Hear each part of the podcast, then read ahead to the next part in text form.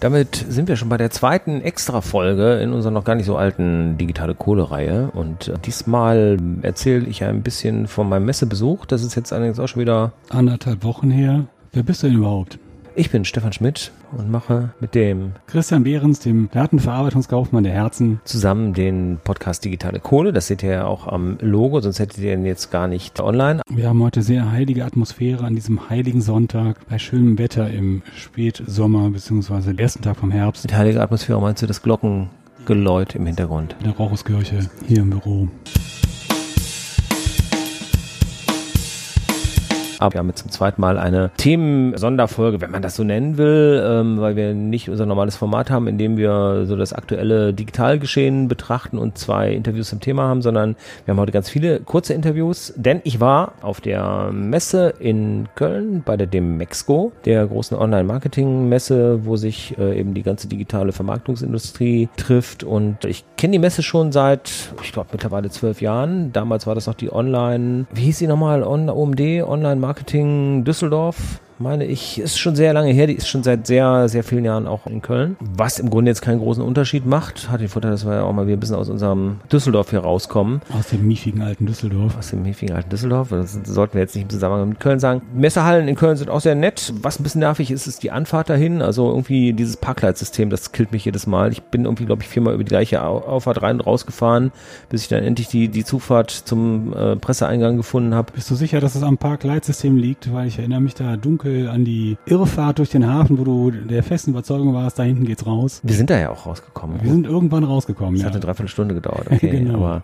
dafür haben wir kein Navigationssystem gebraucht. Das, das stimmt. Ja. Und wir haben das nach Gefühl gemacht. Wir, wir, haben ja noch, das war ja quasi auch eine Recherche, wir haben dann ja auch das Auslieferungszentrum von Amazon gefunden, meine ich, äh, was ich bis dann auch nicht kannte. Also da haben wir sogar was gelernt. Das war Aber spannend. In Köln kann es durchaus sein, dass ich auch nicht richtig aufgepasst habe. Aber die Schilder sind trotzdem sehr irreführend. Ich bin dann aber irgendwann reingekommen und habe mir dann diese Messe angeschaut.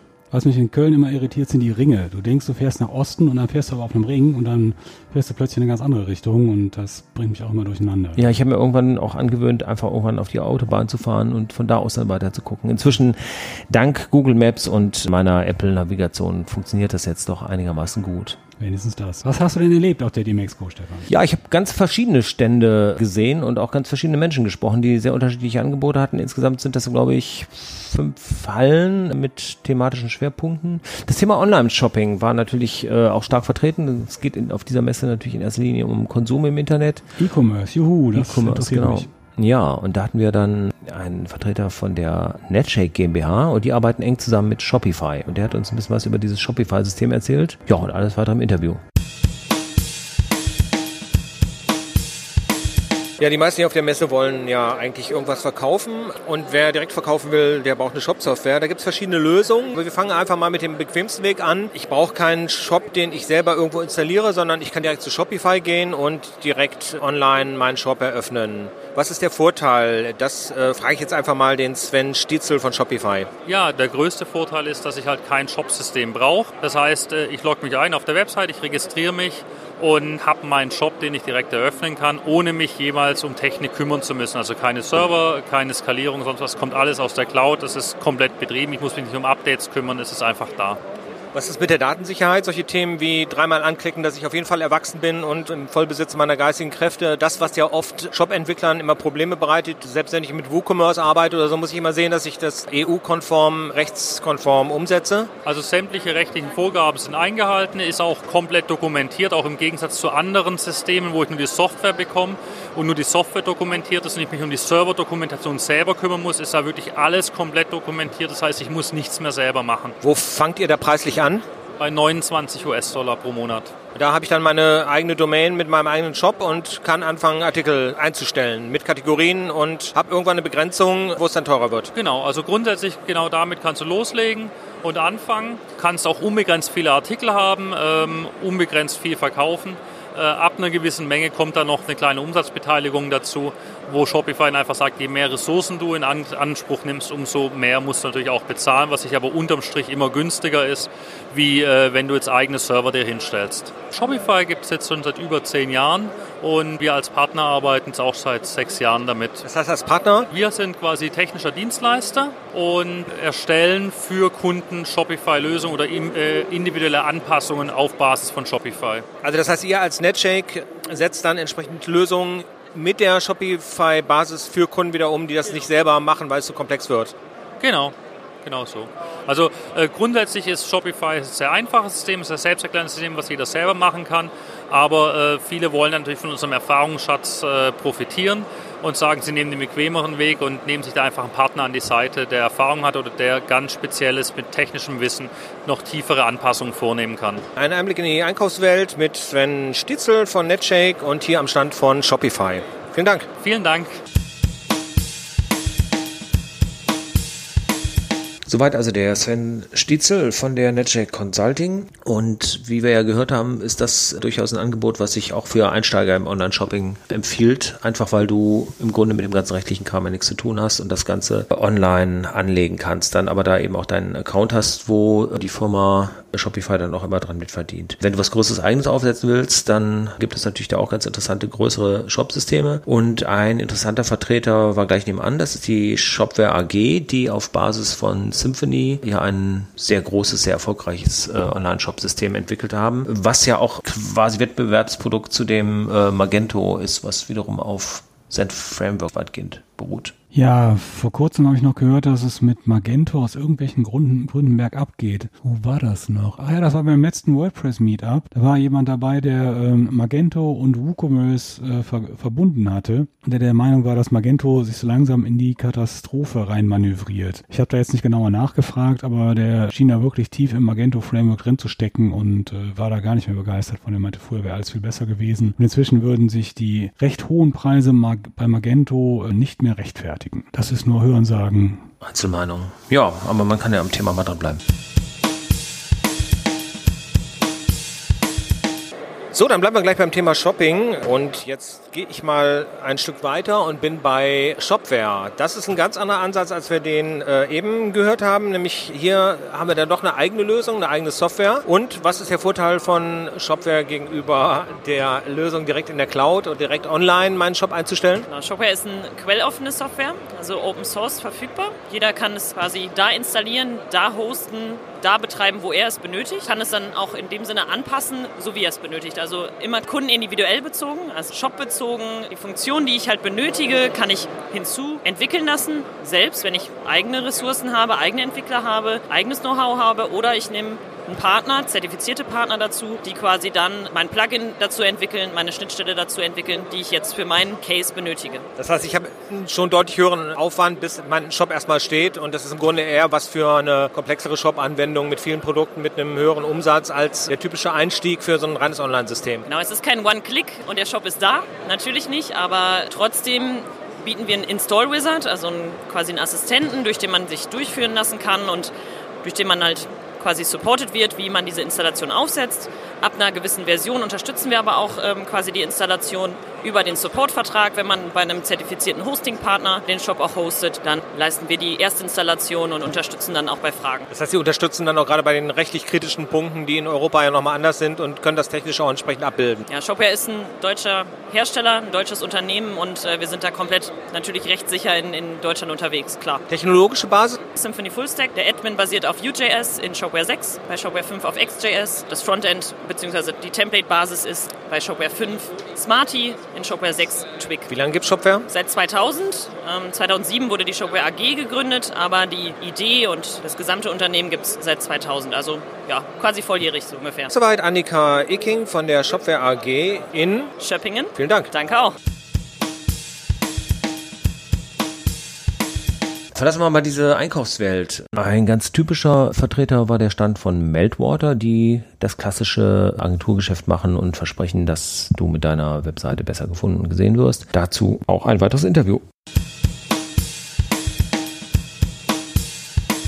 So, hier gibt es ein Buch, Outside Inside, und das ist am Stand von der Meltwater Deutschland GmbH. Und Peter Holdenried erzählt uns kurz, worum es in diesem Buch geht. Exakt, genau. Ähm, bei Outside Inside geht es darum, dass man eben ja, nicht nur interne Unternehmensdaten verwendet, um für die Zukunft für ein Unternehmen richtige Entscheidungen zu treffen, sondern es geht natürlich auch viel um externe Daten. Ja? Das heißt, was machen wir? Wir werten Daten aus dem Social Media Bereich, aus, aus dem Online-Medienbereich aus, aber natürlich auch aus dem Print- und Broadcasting-Bereich, um eben ja, für Unternehmen noch eine noch größere Informationsgrundlage zu haben, mit der man dann eben hoffentlich für die Zukunft noch bessere Entscheidungen treffen kann. Ja, das kann sein, dass ich eben sage, wenn ich jetzt ein Produkt auf den Markt bringe, im amerikanischen Markt, den ich noch nicht so gut kenne, dass ich da eben sehr gezielt für mich nochmal ja, beobachten und auswerten kann, in welchen Regionen in den USA vielleicht gezielt über meine Produkte schon geschrieben wird oder über Produkte von dem Wettbewerber, um es auch entsprechend platzieren zu können. Ja, das ist zum Beispiel ein Beispiel äh, darüber. Wo ist Ihr Vorteil gegenüber Wettbewerbern in dem Bereich? In dem Themenumfeld tummeln sich ja hier sehr viele. Ich würde sagen, äh, der Vorteil ist, dass wir uns nicht rein auf den Social Media Bereich oder auf den klassischen Medienbereich konzentrieren, sondern dass wir wirklich schauen, dass wir die komplette Palette an äh, Medien abdecken. Ja, das heißt, ob es jetzt online, offline oder Social Media ist, das ist für uns kein Problem. Da können wir eben grundsätzlich die komplette Bandbreite, wenn es der Kunde möchte, anbieten. Okay, Peter Holdenried von der Meltwater GmbH. Vielen Dank. Ja, also in dieser Art findet man natürlich sehr viele Anbieter, weil das natürlich der Hauptbereich der Messe ist. Wer ein bisschen mehr Zeit hatte für ein Interview, das war der Jens Keil von der Firma VisionLib GmbH aus Darmstadt, die mit VisionLib im Bereich der Augmented Reality unterwegs sind. Deren Hauptprodukt ist in der Industrie unterstützend zu arbeiten, wo zum Beispiel Techniker äh, in der Produktion am Band über die Augmented äh, Reality Brille dann eben sehen, wo sie welche Schraube wie stark anziehen müssen oder so. Und das konnte man da am Stand ganz schön sehen versuchen auch ein bisschen was im Shop-Bereich zu machen, da aber weniger im Online-Bereich, sondern eben auch wieder eine interessante Alternative für den stationären Handel anzubieten. Aber das erzählt er uns jetzt alles gleich mal selber. In der etwas übersichtlichen Halle 9 sind die Startups untergebracht, neben den Kongressen. Und hier bin ich jetzt gerade über Vision Lab gestolpert, wo mir der Jens Keil gerade schon ein paar Sachen gezeigt hat. Die Firma kommt eigentlich eher aus dem technischen Bereich und unterstützt zum Beispiel mit ihren Augmented Reality Anwendungen die Montage von, ich habe hier gerade ein Lenkrad eines namhaften Sportwagenherstellers. Das leuchtet alles ein. Das ist viel Unterstützung bei der Arbeit und macht äh, Arbeitsabläufe klar und direkt ersichtlich. Aber was machen Sie hier auf der Marketingmesse? Ja, hallo. Ähm, das wirkt erstmal vielleicht ein bisschen befremdlich. Wir bringen der Augmented Reality die Objekterkennung bei, dass wir Objekte, Gegenstände, Produkte erkennen können über die Kamera, im Kamerabild, um damit eben die digitalen Inhalte, die ich zu meinen Produkten habe, im Sichtfeld des Users in seinen Kontext zu bringen. Also ich zeige jetzt hier zum Beispiel einen Schuh, einen Sportschuh und durch die Kamera sehe ich jetzt plötzlich leuchtet alles auf. Ich könnte die Farbe mal eben austauschen und ich habe beide Welten. Ich sehe das echte Produkt, die Haptik kann den anfassen und über die Augmented Reality kann ich jetzt Dinge magisch austauschen und verändern, was ich sonst in einem Konfigurator auf einer Webseite mache. Ich habe alles in einem in Echtzeit und das ist mein Schuh, mein Produkt. Ich könnte den jetzt anpassen und da sind ja auch die Mehrwerte, dieses Customer Engagement steigern durch Augmented Reality, durch die Erweiterung unserer Objekte mit den digitalen Inhalten. Das heißt, Sie holen die Vorteile vom Online-Shopping quasi wieder zurück in den stationären Handel? Ganz genau, weil da gehört es ja auch hin. Wir leben ja ganz oft auch von der Haptik, von dem Anfassen, von dem Sehen. Wir haben ja immer auch noch die Idee, dass wir shoppen gehen und wollen Dinge anfassen, ausprobieren. Wir können noch nicht alles digital machen. Das ist auch gut so. Das Digitale hat seine Stärken im Digitalen, das Echte im Echten. Und in der Kombination und in der Konvergenz hat man die Stärken bei der Welt. Das heißt konkret im, im Handel, wir haben jetzt hier gerade einen Laufschuh vor uns. Das würde ich dann machen mit einem iPad, äh, das mir der Laden zur Verfügung stellt oder mit meinem eigenen Smartphone oder wie würde das in der Praxis ablaufen? Beides total denkbar und auch total schlau. Also ich habe meine App, die zu einem Flagship Store gehört oder eben zum Anbieter oder auch genau andersrum. Ich habe den Shopping Companion, der mir beim Shoppen hilft, wo ich ja ganz viele Szenarien noch mehr spinnen kann. Ne? Also ich suche ein Produkt und finde mich im Laden gar nicht zurecht. Und dann kann ich jetzt hier sagen, ich suche den und den Schuh, das mache ich über das iPad. Und dann geht die Kamera auf und dann kann kann ich durch den Laden laufen, ich sehe die Pfeile, wo der Schuh ist, der leuchtet im Hintergrund schon im Bild, in je näher ich komme. Der leuchtet halt dann passgenau. Man sieht es ja hier auch in unserer Demo-Anwendung. Das ist nicht irgendein Hotspot, der da sitzt, das ist wirklich das Objekt, was sich selber darstellt und leuchtet und selber seine Geschichte erzählen kann. Und dann geht es natürlich weiter. Und jetzt sage ich, okay, der steht jetzt hier in der Größe 42, ich brauche den im 45, ist der noch da? Kann ich über die Anwendung fragen und dann habe ich wirklich diesen Mehrwert, diesen Companion, der mich beim Shoppen leitet und hilft und durch den Laden führt und auch durch das Produktangebot. Vielleicht merke ich, ist der falsche, da gab es doch noch einen anderen Sporthersteller oder ein anderer Schuh aus der gleichen Serie, finde ich den im Laden oder in dem Fall mit Augmented Reality könnte ich die Schuhe ja digital schnell austauschen. Und das sind die ganzen Mehrwerte, wenn ich diese beiden Welten kombinieren. Wo geht's weiterhin? Werden wir irgendwann alle dann doch mal mit Brüllen rumlaufen, die uns direkt Informationen einblenden oder ist das endgültig nach Googles Versuch damals gescheitert? Ich denke, da wird eine ganze Menge passieren. Man sieht es auch, da ist sehr, sehr viel Bewegung im Markt. Ähm, die Gerüchteküche sagt, Apple wird da vielleicht auch einsteigen. Die Microsoft-Brille, die HoloLens ist sehr, sehr gut. Alles noch nicht ändern, wenn der Konsumeranwender tauglich ist. Es sind noch Spielereien. Ich glaube, da passiert sehr, sehr viel. Und das macht auch Sinn. Wir wollen ja nicht mit dem Handy die ganze Zeit vor den Augen durch die Welt laufen. Dafür ist AR nicht gemacht und auch das Handy nicht gedacht. Sie werden da sicher noch einiges entwickeln. Sie haben zurzeit in Ihrem Startup zehn Mitarbeiter inklusive der Geschäftsleitung. Sie sind jetzt wie lange am Markt? Wir sind seit zwei Jahren als Startup unterwegs. Wir haben alle, also die Gründer haben über zehn Jahre Erfahrung im Fraunhofer-Umfeld auch gesammelt. Für uns ist das Thema Kamera sehen, dem PC im weitesten Sinne das Sehen beizubringen, dass er die Objekte erkennt.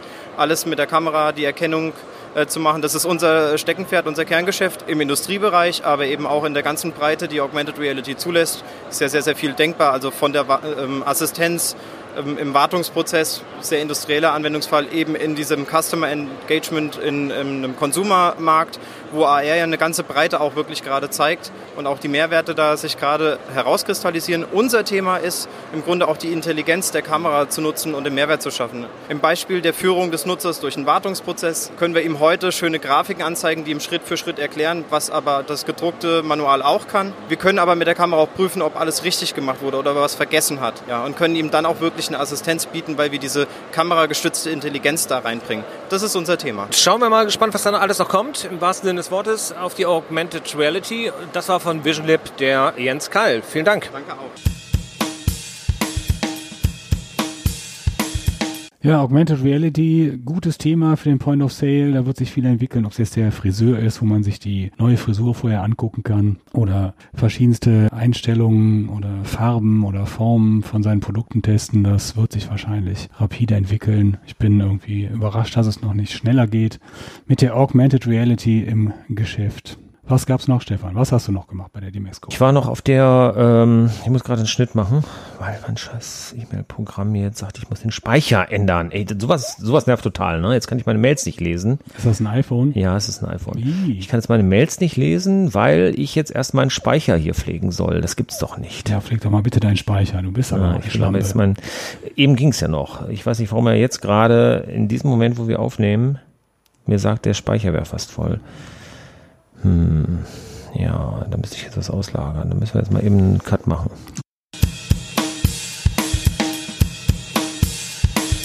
Ja, so, jetzt habe ich meine Übersicht hier wieder. Noch geht das ja bei uns mit unserem Redaktionsplan, aber größere Firmen haben da durchaus schon mal Probleme über mehrere Einheiten, unter Umständen verschiedene Standorte, ihren Redaktionsplan für ihre Social Media Planung zu vereinbaren. Und dafür gibt es dann die Firma Dericcio, die ich dort auch getroffen habe. Und der Dennis Oleg erzählt uns da was über sein Produkt. Ist das sowas wie Hootsuite? Ich kenne Hootsuite nicht, aber hör einfach mal zu. Okay. Am Stand von Dirico.io habe ich den Dennis Oleg äh, getroffen und äh, der hat mir ein bisschen was über Redaktionsplanung erzählt. Das äh, spricht uns natürlich an, wobei wir unsere Redaktion eigentlich ziemlich ad hoc entscheiden. Das habt ihr vielleicht auch schon ein bisschen gemerkt. Aber es gibt ja größere Unternehmen und vor allem viele Unternehmen, die eine eigene Social Media Abteilung haben, die jede Woche oder noch häufiger Content besorgen muss. Was tut ihr für die? Ja, also unser Tool ist ein, ähm, eine Redaktionsplanungssoftware für Kommunikationsteams. Wir bezeichnen Dirico auch teilweise als ähm, Art Projektmanagement-Tool oder Kollaborationstool für Kommunikationsteams. Es kommt, wie du auch schon richtig gesagt hast, ähm, hauptsächlich im Bereich ähm, Social Media, aber vor allem auch in der Unternehmenskommunikation zum Einsatz und hat einen ähm, stark organisatorischen, kollaborativen Ansatz. Das heißt, oftmals ist bei ähm, Unternehmen Excel noch das Redaktionsplanungstool in dem Sinne. Also Kollaboration findet statt E-Mail-basiert, also man spielt E-Mail-Ping-Pong und ähm, Content ist dezentral abgelegt auf verschiedenen Laufwerken, ähm, in verschiedenen Postfächern im E-Mail-Verlauf. Und dann gibt es auch eine unfreiwillige Versionierung, das heißt, jeder hat eine andere Version und zum Schluss weiß keiner mehr, worauf man sich geeinigt hat. Ihr bietet aber dann ein reines Planungstool, das heißt, ihr liefert damit keinen Content aus, sondern es geht da wirklich nur darum, dass ich meine Termine und meine Inhalte äh, aufliste. Wir können Content ausspielen auf den Social Networks, also ähm, die gängigen Facebook, Twitter, LinkedIn, Instagram, auch WordPress. Das heißt, euer Tool schafft dann eine Verbindung von meinem bestehenden Content-Management-System, zieht den Inhalt da raus und liefert den äh, aus oder muss ich den da nochmal separat äh, erfassen mit, mit seinen Sharepics oder seinen kurzen äh, Descriptions? Nein, wir können ähm, direkt über Dirico alles vorplanen für die Social Networks. Das heißt, ich erstelle meinen Content direkt in der Plattform in einem ähm, ähm, Live-Editor, wie das auch auf Facebook oder anderen Netzwerken dann entsprechend aussehen würde und wird automatisiert ausgespielt. Welche gängigen CMS-Systeme können da mitspielen? Ähm, aktuell WordPress, aber wir können auch andere wie Typo 3, Drupal und so weiter verknüpfen mit unserer Software. In welchem Kostenrahmen seid ihr da unterwegs? Also grundsätzlich steigt das Pricing bei 500 Euro im Monat ein. Darin enthalten sind fünf Benutzeraccounts und fünf Social Networks ähm, richtet sich vor allem immer das Pricing nach der Anzahl der Benutzer und der Social Media Accounts, die man verwalten möchte und ist dann nach oben hin relativ individuell. Wie lange seid ihr am Markt? Wir sind jetzt seit knapp drei Jahren am Markt mit Dirico.io und haben in der Zeit bereits über 100 Kunden gewonnen, vor allem Großunternehmen und Konzerne. Vielen Dank, Dennis Ollig von Dirico.io aus Koblenz.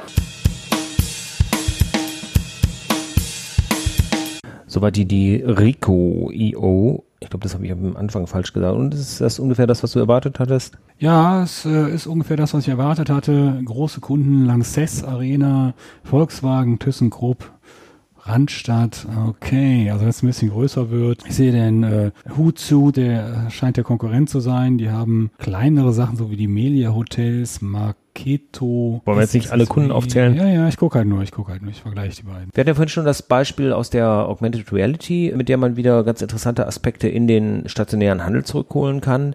Das ist ein Thema, was natürlich auf der Messe auch an mehreren Orten zu sehen war. Ich bin dann über einen Stand gestolpert, da dachte ich, dass die irgendwelche Bluetooth-Boxen anbieten, wo sich mir der Sinn nicht erschloss. Das, äh, diese, diese kleinen Boxen, die die da stehen hatten, hatten tatsächlich aber eine andere Funktion. Und das erzählt uns jetzt der Thoralf Nels von der Firma Sono Bacon aus Schwerin. Ein kleinerer Stand am Rande der D-Mexiko in Halle 8 ist der von Sono Beacon. Und ich spreche jetzt mit Thoralf Nils, der uns mal kurz erklärt, was sie überhaupt machen. Äh, hier an der Theke stehen so kleine Geräte, die sehen aus wie kleine MP3-Player. Ja, wir haben zusammen mit Fraunhofer unsere Sono Beacon entwickelt. Das sind kleine Sender, die im für das menschliche Ohr nicht hörbaren Bereich ein Signal ausstrahlen, die vom Empfänger, dem Smartphone, erkannt werden, sodass dann interaktiver Content ausgespielt wird Interaktionen angestoßen werden etc. Das heißt, ich muss Ihre App installiert haben und die reagiert über das Mikrofon dann auf diese Ultraschallfrequenzen? Über das Mikrofon ist absolut richtig. Es muss nicht zwangsweise unsere App sein. Es kann auch die App des Kunden sein, die eine Reichweite hat, äh, wo dann einfach nur unser Stück Softwarecode implementiert wird die sogenannte API, sprich unser Technologieträger und es kann dann jede beliebige Träger-App genutzt werden. Wieso Ultraschall? Also bei Mobilgeräten denke ich eher an Bluetooth oder andere Technologien, aber nicht an, an Schallfrequenzen. Ja, es gibt ja schon seit vielen Jahren die sogenannten Bluetooth-Beacon. Die haben Vorteile, aber auch Nachteile. Und ein entscheidender Nachteil ist die Genauigkeit. Bei einer Abweichung von sechs bis acht Metern ist es schwer, dem End-User am Point of Interest die Informationen auszuspielen. Beispiel Beispiel, Sie gehen in ein Autohaus und kriegen die Informationen nicht zu dem Auto, vor dem Sie gerade stehen, sondern zu dem Auto, was fünf Meter weiter steht, aber das Doppelte kostet. Dann fühlen Sie sich als User nicht ernst genommen. Wir hingegen spielen punktgenau die Informationen aus, die der User erwartet, die der User haben möchte und die ihn interessieren. Und das Gerät sendet dann unentwegt diesen Ultraschallton, dass mein Gerät, wenn es dann in den Bereich kommt, angesprochen wird. Absolut richtig. Vielen Dank. Ja, zwischen diesen ganzen doch sehr sachlich gewordenen Ständen äh, ist mir dann natürlich einer aufgefallen, der direkt ein bisschen anders war. Und das war die Firma Chameleon Chameleon. Ich weiß nicht mehr genau, wie die sich aussprechen. Das wird uns aber der Michael Witzenleiter äh, dort gleich erzählen. Wobei geht es darum? Vielleicht sowas wie um künstliche Intelligenz, die äh, genaue Benutzerprofile oder Kundenprofile für dich erstellt. Sowas in der Richtung vielleicht? Du hast wahrscheinlich schon ein bisschen vorgeguckt. Ich habe dir den Link ja schon geschickt. Aber wir mal im Detail rein. Kann sein, ja. Jetzt wird es erstmal tierisch.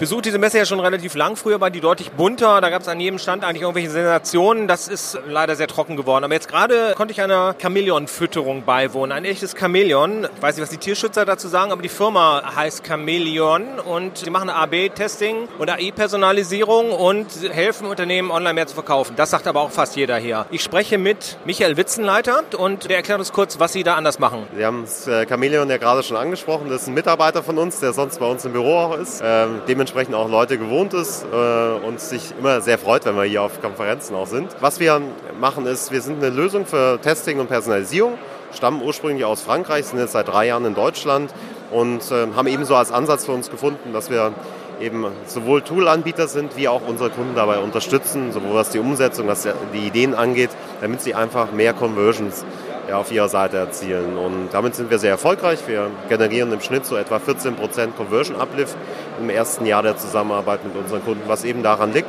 dass wir sehr stark als Bearingspartner da auch agieren. AB-Testing heißt, Sie helfen da den Firmen beim Aufbau der verschiedenen vergleichbaren Testumgebungen, auch technisch, oder müssen Sie das selber einrichten und Sie machen nur die Messung? Genau, also so mit unserem Tool können Sie Ihre Webseite verändern und können darüber herausfinden, welche Version für den durchschnittlichen Nutzer bei Ihnen besser ist. Es gibt so Klassiker wie Buttonfarbtests, äh, Produktdetailseitenoptimierung, wo muss ich meine Vorteile hinschreiben etc., um zu schauen, wie viel mehr Bestellungen in einem Shop generiere ich dadurch, wie, äh, welche Auswirkungen hat das Ganze auf die Verweildauer auf meiner Seite etc. Was heißt, ich kann mit Ihrem Tool die äh, Seite technisch verändern? Wenn ich jetzt mit einem festen Content-Management oder Shop-System arbeite, müssen Sie da ja eingreifen. Also so mit, mit Ihrem äh, CMS äh, bauen Sie ja Ihre Seite wie einen Baukasten zusammen. Und unser Code wird auf das fertige Produkt sozusagen, auf den ausgelieferten Quelltext integriert und kann dann über JavaScript nachträglich diese fertig gebaute Webseite verändern. Das heißt, wir haben einen Editor dabei, mit dem Sie dann anfangen können, Ihre Webseite ähnlich wie eine Art PowerPoint-Präsentation dann nochmal zu verändern. Okay, jetzt macht natürlich der Name allmählich auch Sinn und daher das, das Chamäleon. Genau.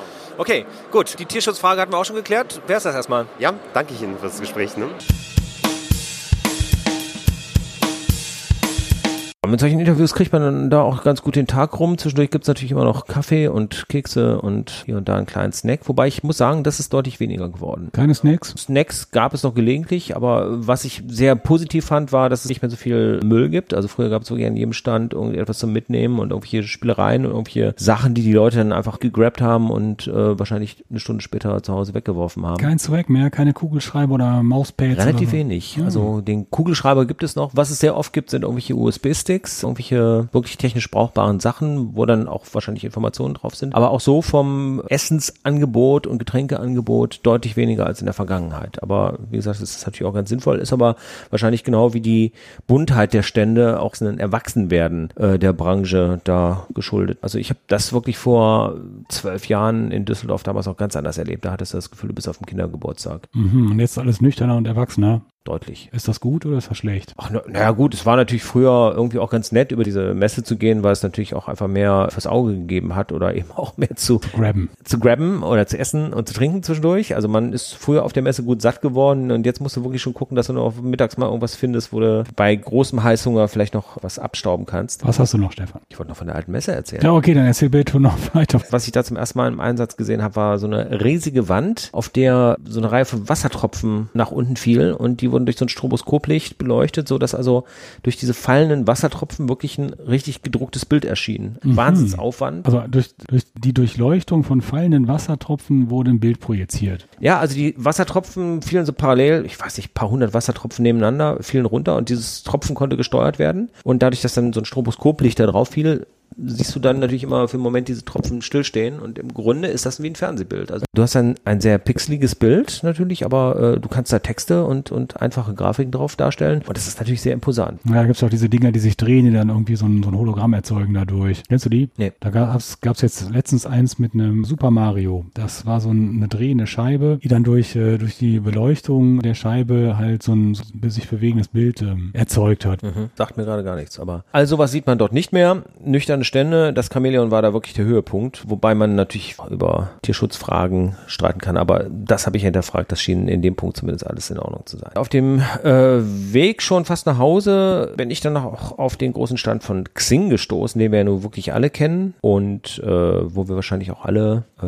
regelmäßig Mails von bekommen. Ja, oh Gott, ich kriege so viele Mails von Xing. Ständig irgendwelche Ukrainer, die mir ihre ähm, günstigen, aber sehr guten Programmierer vermitteln wollen. Ich habe ja auch eine GmbH äh, in dem Bereich äh, Internet, äh, Webseitenerstellung und da werde ich so häufig Kontaktanfragen bin ich ausgesetzt. Die wollen mir ständig irgendwas verkaufen. Bei Instagram ist es aber auch nicht besser. Also das ist einfach nur noch ähm, ist ein soziales Netzwerk. Ist es vielleicht nicht so ganz. Es ist eigentlich mehr eine, eine Verkaufsplattform für, für IT-Dienstleistungen und Programmierung aus meiner Sicht. Also ich mache da bei Xing eigentlich ganz gute Erfahrungen. Ich habe bei ja. LinkedIn deutlich mehr solch, solche Anfragen, wie du sie gerade beschrieben hast. Bei Xing ist nach wie vor für mich immer noch eine ganz gute Plattform, auch für Neugeschäft, wo auch tatsächlich interessante Kontakte in, entstehen. Und ich äh, habe dort allerdings auch äh, an, an diesem Stand eben ein neues Angebot von Xing kennengelernt. Und zwar geht es da um Freelancer.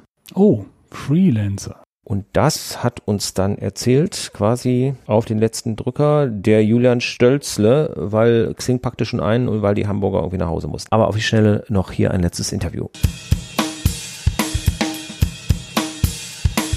Ein großer Name, der mir jetzt noch begegnet ist, ist Xing, die, die tatsächlich inzwischen Xing heißen, nicht wie sie es mal versucht haben, Crossing. Äh, ganz alte User kennen sie noch als OpenBC, so lange bin ich auch schon dabei. Und von Xing steht mir jetzt der Julian Stölzle gegenüber, der mir ganz kurz noch was erzählen will zu Hello Freelancer. Das ist ein relativ neues Angebot, das gibt es seit ungefähr einem Jahr, was aber von Xing auch lanciert worden ist. Ihr sprecht, wie der Name verrät, Freelancer an, aber genau. was macht ihr genau? Genau, also im Grunde geht es darum, dass Unternehmen, die mit Freelancern arbeiten oder arbeiten wollen, heute immer mehr, äh, sage ich mal, Arbeit und Aufwand darin reinstecken müssen, die Freelancer zu finden. Die Verfügbarkeiten sind schlechter, die Fachkräfte sind eben nicht ansprechbar, weil sie in anderen Projekten stecken. Und für uns geht es darum, das Unternehmen schnell den passenden Freelancer findet, der sagt, ich habe Lust, mit euch zu arbeiten und der Freelancer auch nur die Anfrage kriegt, der, die wirklich zu ihm passt. Ja. Da gibt es ja relativ viele Plattformen schon seit einigen Jahren. Wo ist der Vorteil bei euch, außer dass es die direkte Anbindung an Xing gibt? Gut, das ist vor allem der größte Vorteil, diese direkte Anbindung. Wir haben da so einen intelligenten Algorithmus dahinter. Das heißt, wenn ein Unternehmen heute ein Projekt hat und morgen aber das Projekt besetzen möchte, dann haben wir einen Matching-Service, der innerhalb von 24 Stunden halt schon die ersten drei, vier, fünf Kontakte liefert. Das so schnell, in dieser Schnelligkeit gibt es vergleichbar einfach nicht. Zudem haben wir die Möglichkeit, dass ihr darüber auch den ganzen Pool abbildet. Also ihr habt ein CRM-Cloud-basiertes System, das euch das ganze Management etc. vereinfacht, gleichzeitig das Ganze auch lebendiger macht und dementsprechend zentralisiert dann halt auch an mehreren Standorten einsetzbar ist. Verärgert ihr damit dann nicht die ganzen Recruiter, die einen normalerweise auf Xing anbaggern, äh, für die das ja wahrscheinlich die Hauptplattform ist? Definitiv, ja. Äh, die verärgern wir, denen geben wir aber auch die Möglichkeit, das Tool zu nutzen. Also es gibt ja die Möglichkeit auch für Recruiter über das Tool sich äh, Kontakte zu finden, die man dann wiederum weitervermitteln kann. Gibt die Möglichkeit, wird aber gar nicht so sehr befürwortet oder begrüßt und auch nicht genutzt.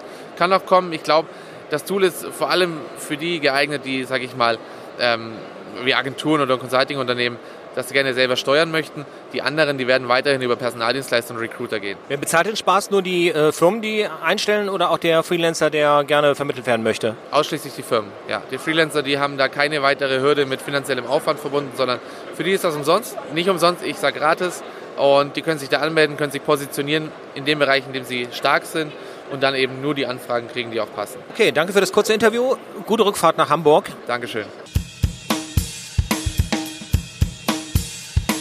Das wäre dann also noch ein vielleicht interessanter Tipp für die Freelancer unter unseren Hörern, wo wir wissen, dass das einige sind. Da tut sich ja wirklich was. New Work und Remote Freelancer werden immer mehr, das entwickelt sich auch in den USA schon seit Jahren rapide, dass halt nicht mehr der, der klassische 9-to-5-Job als Angestellter ähm, die Haupteinnahmequelle von vielen Personen ist, sondern mehr so die, die Freelance-Work, die kleinen Unternehmen. Naja gut, in unserer Branche ist das ja auch sehr attraktiv. Also wir haben da natürlich auch andere Möglichkeiten und sind auch nicht äh, der Gefahr ausgeliefert, da völlig ausgegangen ausgebeutet zu werden. Also ich glaube, das ist auch mal so ein Problem. Das können wir aber auch nochmal in der eigenen Sendung behandeln, dass das oft in der Politik nicht verstanden wird und dann im großen Handstreich gut gemeint die Bedingungen für Freelancer erschwert werden und die wenigsten ITler, die ich kenne, wollen festangestellt arbeiten. So sieht's aus. Es ändert sich halt alles und die Politik ist mal wieder am langsamsten. Vielleicht muss man es der Politik einfach vermitteln. Dazu sind ja auch wir da. Genau. Christian, das war unsere Sonderfolge zur Messe. Hast du noch was anzufügen? Nee, ich war nicht auf der Messe, aber es hat mich sehr interessiert, deinen Bericht zu hören und dich jetzt auch persönlich zu sehen dabei. dabei.